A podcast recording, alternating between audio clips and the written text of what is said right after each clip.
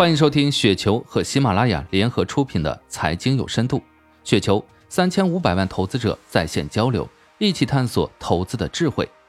听众朋友们，大家好，我是主播斐石。今天分享的稿件名字叫做《股票投资中的经济学：客户转换成本》，来自于杜可君格雷资产。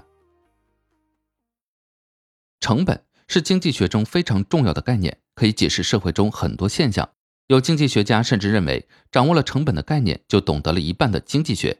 我认为，如果熟练掌握成本的思维，也可以帮助我们有效分析很多企业的商业模式。假设你是一家上市公司的股东，其实每位股民都是，你一定希望你的客户对你的公司是有忠诚度的，或者说粘性也行。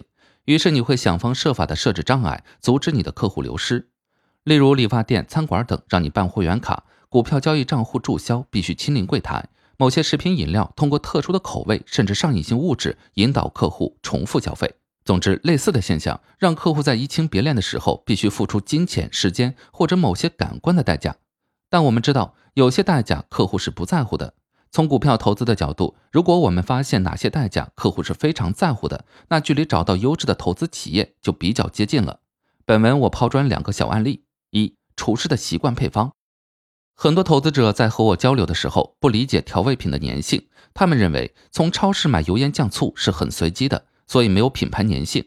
我认为我们每天在家里做菜很少有重复，所以对调味品的品牌以及使用量很多凭感觉。但厨师不一样，一道鱼香肉丝可能一天要重复做几十遍。为了保证菜品品质的一致性，做菜的流程和调味品肯定要相对固定。所以具有市场支配地位的调味品，例如酱油，客户粘性是很高的。因为每次更换调味品都可能意味着菜品的味道发生改变，要去重新调整加料的时间，提前一分钟还是调后一分钟，以及使用量，这个转换成本对于做一道菜的家庭主妇并不大，但对餐饮业的广大厨师是比较大的，每道菜都要调整。二、手机 APP，以两款国民 APP 为例，微信和抖音，我们从消费者的角度看看客户转换成本。我们假设现在抖音突然不能用了，而你又是一个重度短视频的爱好者，你怎么办呢？你会立刻下载快手、微信小视频也可以，然后就会愉快的继续刷短视频了。你付出的成本是下载安装新 APP 的十几秒钟以及几十兆的流量。如果微信不能用了呢？你会下载另一款社交软件，例如闪多，然后呢？不好意思，完全不能用，因为新的软件环境下没有好友，你需要把之前的好友都加载过来。拿出手机，挨个打电话询问一下新软件的账号，然后互加好友。如果你有五百个好友，每个人需要一分钟，你要付出的时间成本可能是五百分钟。更可怕的是，你可能有很多微信好友的手机号已经不知道了，找到他们需要付出更多的时间成本。所以，同样是国民软件，客户转换成本可以完全不一样的。